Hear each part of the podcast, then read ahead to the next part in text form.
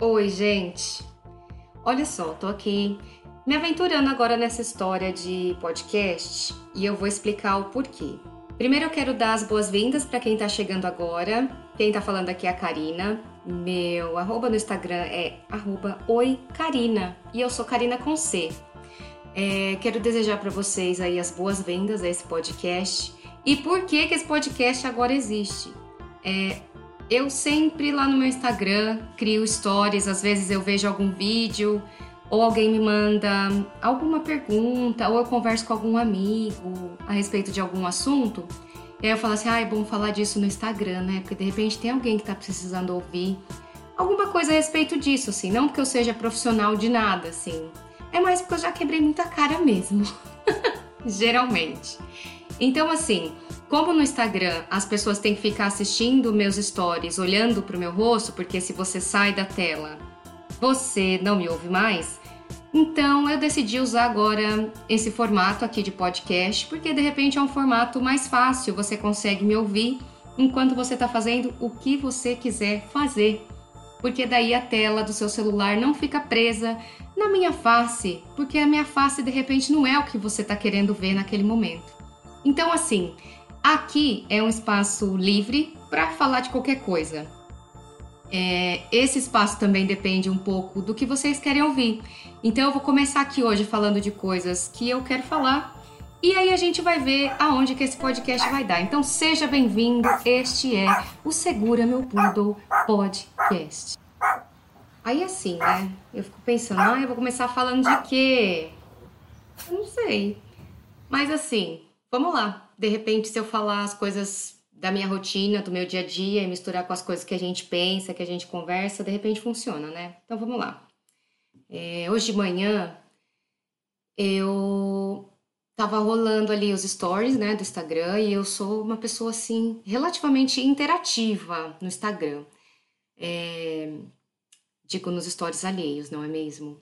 Eu gosto muito de interagir pelos stories porque ele te garante ali uma privacidade de uma coisa que de repente você não quer falar, né, na frente de todo mundo, então você te garante ali uma privacidade diante de um sentimento que uma pessoa está expondo ali, né? Então assim, ela, essa minha colega, a gente não é amiga assim, mas a gente é próxima, relativamente próxima. Ela pediu para responder uma pesquisa e elencar três ídolos tipo assim, três ídolos que vêm à tua cabeça de primeira, quando você pensa em ídolos. E ela ia falar de. Eram ídolos sobre as gerações, para diferenciar sobre as gerações. Depois, até eu quero ver o que, que vai. Não sei se ela vai publicar essa pesquisa, mas depois eu vou perguntar para ela. Porque, assim, eu queria saber o que, que as outras gerações têm como ídolos. Porque para mim foi difícil responder três ídolos Primeiro, porque a gente vai ficando mais velho e a gente vai começando a pensar em outras coisas, né? Porque eu pensei assim, eu preciso primeiro pensar em ídolo, porque o que me veio na cabeça primeiro foi a Britney Spears, eu confesso. Aí o que, que eu lembrei? Gente, a Britney Spears ela não é brasileira, o meu país é cheio de ídolos. E outra coisa, ela não, ela é mulher, óbvio, né? Mas assim, depois eu pensei, bom, então os meus ídolos e eu fiz isso para forçar a minha mente, porque a primeira coisa que me veio à cabeça foi a Britney Spears e já me deu uma revolta mental. Não que a Britney não é boa, que a Britney é ótima. Enfim, mas aí eu pensei, não, primeira coisa que tem que ser, tem que ser uma pessoa relevante, tem que ser brasileira, mulher. Então eu fui lá e pensei, quem é a primeira pessoa mulher relevante brasileira que vem à minha cabeça? Aí eu lembrei de quem? A Marta do futebol. Aí eu falei, ah, legal, né? Já é um atleta, uma atleta, uma pessoa reconhecida mundialmente. Não mundialmente, assim, né? Mais ou menos. Que, por exemplo, para quem não sabe, eu moro na Irlanda. Eu, no momento, estou estudando inglês. É... E eu vou falar de mais coisas sobre isso, assim. Mas para o momento é isso. Eu moro na Irlanda nesse momento, sou estudante de inglês e é isso. Enfim. E aí, só que assim, aqui, quando você pergunta para as pessoas, ah, quando, quando você é introduzido para uma pessoa europeia aqui, a primeira coisa que a pessoa pergunta para você é: Você gosta de futebol? Gente, é bizarro, bizarro. E eu falo, ai, não, desculpa, só de quatro em quatro anos, que eu sou a pessoa mais motivada assim com futebol. Fora isso, não. Mas enfim, por conta dessa coisa do futebol ser a coisa mais conhecida, pelo menos aqui, então eu falei, eu, legal, a primeira pessoa que veio na minha cabeça de ideia assim foi a Marta, Marta do futebol. Tá ótimo, né? Tem ali os troféus dela, que ela já ganhou, achei massa, achei massa. Aí eu falei, bom, então a segunda pessoa também pode ser uma mulher. E aí, como a minha cabeça já estava sugestionada, porque a Marta foi a primeira que veio, foi a do esporte, a segunda pessoa que veio também foi uma mulher e também foi do esporte, mas ela não é brasileira. É a Simone Biles, da ginástica, que eu acho assim fenomenal o show que ela dá com o corpo dela, assim, eu acho fenomenal. E tem outra coisa também que eu acho muito legal sobre a Simone, e eu acho também por isso que veio ela na minha cabeça, né? Que ela simplesmente, na última Olimpíada, teve uma prova que ela não competiu porque ela não estava bem da cabeça. Então, ao invés dela ir lá e fazer o que a gente é ensinado a fazer. Não, você tem que passar por cima de tudo, ir lá entregar tudo, mesmo que você tá triste, mesmo que você tá acabado, capenga, xoxa capenga, você vai lá e entrega tudo. Ela falou: "Não, não vou entregar nada aqui não. Hoje eu não tenho nada para entregar, não vou entregar". Ela foi lá e não competiu. E ela é a melhor do mundo no esporte dela, que é a ginástica. A menina vai lá e dá cinco carpados lá, que eu não sei nem o nome das coisas, mas toda vez que tem alguma competição é, de ginástica na TV e eu tô passando os canais, eu passo, eu paro e eu, e eu fico esperando para ver ela, que eu acho ela genial. Tem muitas meninas brasileiras que também são geniais na ginástica? Tem. Mas para mim a Simone é americana? É americana, mas ela é meu ídolo na ginástica. Então a Simone foi a minha segunda escolha. E eu tô aqui agora tentando lembrar quem. Ah, lembrei que foi a terceira. A terceira pessoa não foi mulher, mas aí eu já tava feliz, que eu falei assim: ah, já foram duas mulheres, né? Porque a prim... sei lá, se a primeira coisa que viesse na minha cabeça fossem homens, eu falei: não, peraí. Né? Ia falar, não, peraí, precisa ser mulher também, porque quando a gente pensa em ídolo, não sei se é porque a palavra é masculina, que ela idolou, mas enfim. Eu falei, não, então tudo bem ser um homem agora, porque eu já escolhi duas mulheres, uma brasileira, uma americana. Daí eu falei, quem é que vem na minha cabeça? E foi um atleta também, foi homem, foi Ayrton Senna. E eu gosto muito dele, assim, eu acho que ele foi um cara é, que fez muita história. Enfim, ele marcou muito a história é, da minha infância. Eu me lembro até hoje o, o domingo que ele morreu e o que, que eu tava fazendo. Eu lembro que eu derrubei café na minha perna minha mãe e meu pai não estavam em casa, eu tinha 7 anos, meu irmão tinha uns 13, 14. 13, eu acho. Meu irmão é 5 anos mais velho que eu. E a gente estava em casa de manhã, não sei onde meus pais estavam, mas meu irmão que estava me olhando. E eu lembro que eu derrubei café na minha perna, mas eu lembro que o Senna estava na TV. Meu irmão estava assistindo a corrida. Meu irmão é um grande fã de carros, de coisas, de carros. E aí a gente viu o acidente e eu lembro que o Senna morreu. Mas eu me lembro também que tem vários documentários que muita coisa mudou na Fórmula 1 porque ele era assim, fogo na roupa. Ele falava: "Não, isso aqui não tá certo, isso aqui tá perigoso". Então várias coisas no automobilismo na Fórmula 1 mudou, mudaram por conta de coisas que ele pediu, né? Então assim, não foi natural para mim escolher mulheres para para elencar ídolos. Estranho isso, né? Não sei se vocês Sei lá, quando vocês vão pensar em alguma coisa assim para elencar coisas que são boas, vocês também elencam homens primeiros? Porque eu sempre fiz isso. E agora que eu tô fazendo uma força assim diferente na minha cabeça para, sei lá, falar diferente, para falar, não, peraí, mas tem mulher ídolo também. Podia ter usado a Michelle Obama também, que eu acho ela uma fofa. Eu adoro ela. Mas não usei. Usei lá a primeira brasileira Marta, que eu acho a Marta muito querida. Eu acho que a Marta representa muito a história brasileira, assim, né, de quem veio da pobreza, do Nordeste. Eu acho que ela representa o Brasil muito, muito bem, assim. Ela é. Ah, eu adoro. Enfim. E depois também a Simone e o Ayrton Senna. Então, achei que a minha lista ficou até que boa, assim. Ficou 75% mulher. Não, 66% mulher. 66,33% mulher. e 33,33% homem. Então, a gente já começou ali a eu quero equilibrar minha cabeça. em relação a essa coisa aí de, de equidade de gêneros para essas coisas, porque existem muitos ídolos femininos e tal. Falando dessa coisa de feminino, de ídolos femininos, de mulheres e tal, né? É... Ai, meu Deus do céu. Eu sou uma pessoa que eu ando muito procrastinenta. Eu sempre fui. Gente, eu nem sei porque que eu linkei uma coisa na outra. Eu acho que na verdade não tinha link, mas vocês aí tolerem, é minha primeira vez, né, gente? É... Eu sempre fui muito procrastinadora, assim. É... Eu tô com esse microfone, eu tô com um microfone muito legal aqui que eu comprei. Vou mostrar para vocês a foto do microfone. É... Mas, gente, eu depois vou até olhar na Amazon, tem bem uns três meses já que eu comprei esse microfone. E eu tô procrastinando para gravar alguma coisa. Mas assim, é procrastinação? Sim. Mas também é autossabotagem. E aí, eu não sei, né? Tem umas, umas coisas assim que eu fico pensando às vezes sobre a minha vida, né? Porque Ai, meu Deus, a gente carrega muita coisa de quando a gente era criança com a gente, né? E fico pensando quando eu tiver meus filhos, é, a gente vai traumatizar os nossos filhos de alguma forma, né? Igual nossos pais traumatizaram a gente também, de alguma forma. Mas eu me lembro, assim, eu não me, eu me lembro que a maternidade para minha mãe, com toda certeza, foi traumática, mas eu só realizei isso assim há poucos anos atrás.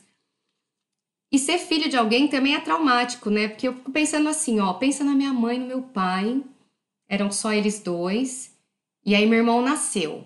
Porque eles são de um tempo, daquele tempo em que você era assim, era. A gente ainda é desse tempo, né? Meio da listinha de compra, você tem que casar e tem que ter filho, tem que comprar casa. Mas a gente se questiona mais hoje. A gente, pelo menos, está um pouco mais consciente sobre isso, né? Mas eu fico pensando assim na sensação, né? Que eles estavam vivendo só eles dois, aí a barriga da minha mãe começou a crescer. E eles estavam lá no hospital, aí meu irmão nasceu, eles entraram no hospital duas pessoas, eles saíram três. Então, assim, o que que faz com esse pacotinho que tá aqui, né? Mesmo sem essa consciência, assim, deles, né, de pensar assim, ah, o que que a gente faz com esse pacote? Eles não tinham essa consciência, era só criar e beleza, pronto, acabou. Mas quando a gente pensa hoje, assim, né, ah, o que que eu faço com essa criança, meu Deus do céu? Então, assim, é outra pessoa que chega numa família, que eram só duas pessoas que até pouco tempo atrás também não eram uma família. Então, eu imagino que esse processo é traumático para a criança que está crescendo ali dentro de uma família que, enfim, ela chegou lá e, e ela vai aprender a viver dentro daquele meio mas também é traumático para os pais, porque eles estavam vivendo só eles dois e de repente começou a chegar uma pessoa e daqui a uns anos chegou outra. E eles são absolutamente sua responsabilidade, você precisa botar comida na boca, você precisa educar, mantê-los vivos. Então, a maternidade e a paternidade são tão traumáticas quanto ser filho de alguém. E pausa reflexiva para isso. É... A minha mãe, eu me lembro que ela nunca estava completamente feliz, assim. A imagem que eu me lembro de quando era criança era da minha mãe uma mulher muito séria. E hoje eu tenho consciência que ela era muito séria porque ela estava sempre brava com meu pai. Ai, meu Deus do céu. Enfim, eu entrei nesse papo todo para falar de procrastinação. Porque um, eu acho que essa coisa de eu ser procrastinadora é por conta de eu ser filha de uma mãe muito perfeccionista. E claro que isso é um problema para ela que rebateu em mim, né? Então, assim, eu, eu não me considero uma pessoa super perfeccionista, mas eu acho que sendo criança me gerou ali aquela coisa de você ter que sempre fazer tudo perfeito, sempre ter que entregar a criança, né, é, dentro ali do que a mãe está esperando que você seja, me gerou aí essa coisa de eu não conseguir entregar nada. Então, assim, muitas vezes eu não entrego nada. Mas não porque eu não quero fazer. Então, assim, eu comprei o um microfone há meses atrás e eu ficava pensando, meu, eu não tenho capacidade de fazer um roteiro. E realmente eu não tenho capacidade de fazer um roteiro. Tô aqui com até um caderninho do meu lado. E eu até fiz três tópicos. Mas, gente, eu não tenho capacidade de criar um roteiro e seguir.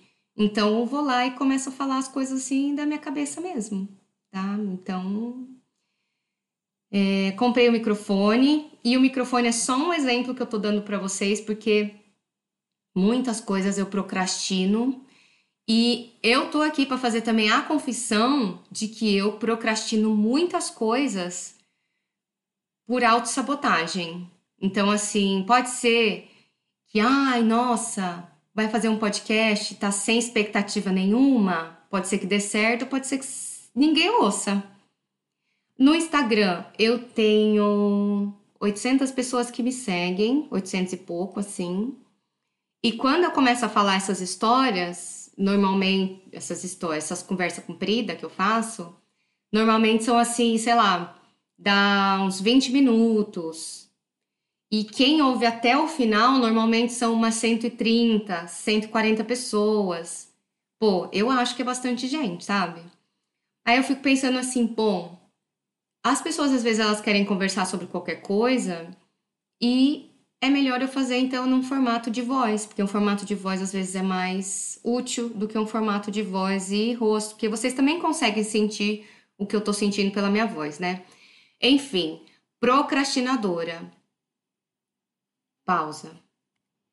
Pausa, porque se fosse só procrastinação, tava tudo bem, né? O problema é você procrastinar e, como consequência, se auto-sabotar. Aí quem perde é só você, né? Então eu tô tentando exercitar essa coisa de parar de me sabotar é, pra evoluir, né, gente? Que a gente tá aqui pra isso mesmo. Enfim. É, acho que tá bom, né, pra gente começar. Falei aí já bastante, não sei se vocês têm paciência para ouvir até o final. É...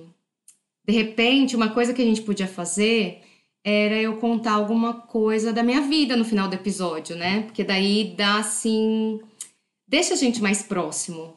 De repente, uma das vezes que eu quebrei a cara, ah, eu lembrei de uma história engraçada. Vou, vou falar de quando eu era adolescente. E assim, meu cabelo, ele é um cabelo é, liso.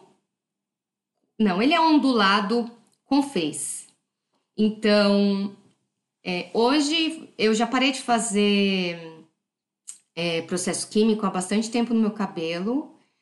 Mas então hoje eu uso chapinha. Eu gosto da chapinha, eu gosto do efeito que a chapinha dá. Eu acho. Só não posso pintar, né, gente? Porque o ano, ano passado mesmo eu fiz lá um negócio no cabelo. Nossa, ficou lindo. Mas assim, também a saúde do meu cabelo foi por água abaixo. Eu falei pra cabeleireira, minha amiga, uma querida.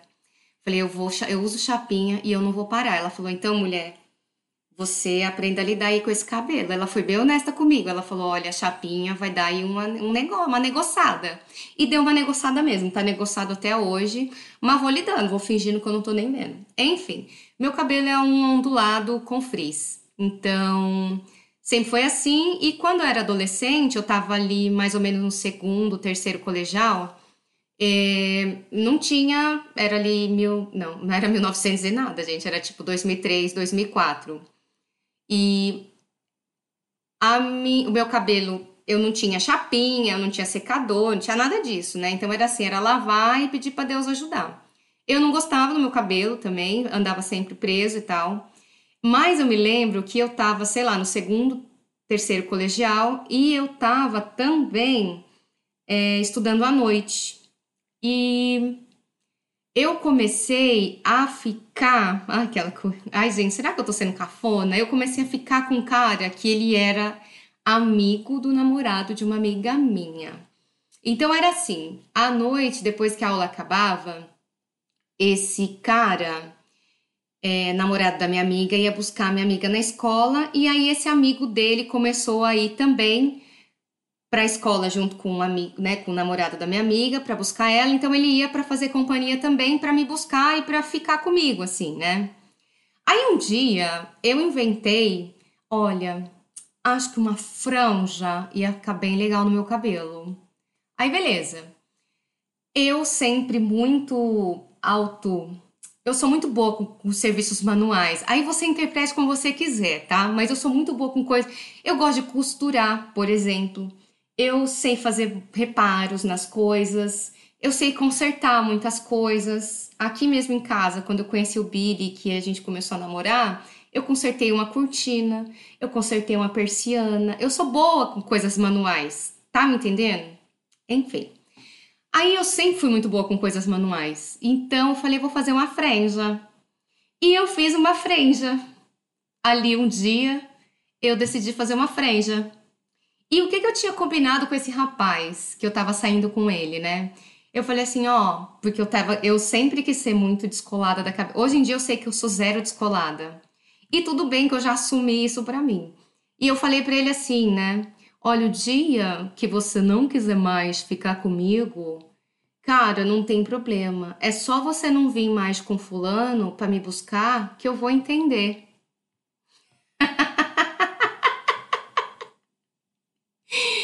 Fiz a franja, o camarada apareceu lá na noite da franja. Gente, minha franja ficou muito assim, ficou ruim a bicha, viu? Porque o cabelo é ondulado e ficou a onda assim, meio que um toldo cobrindo minha cara, né? Aí beleza.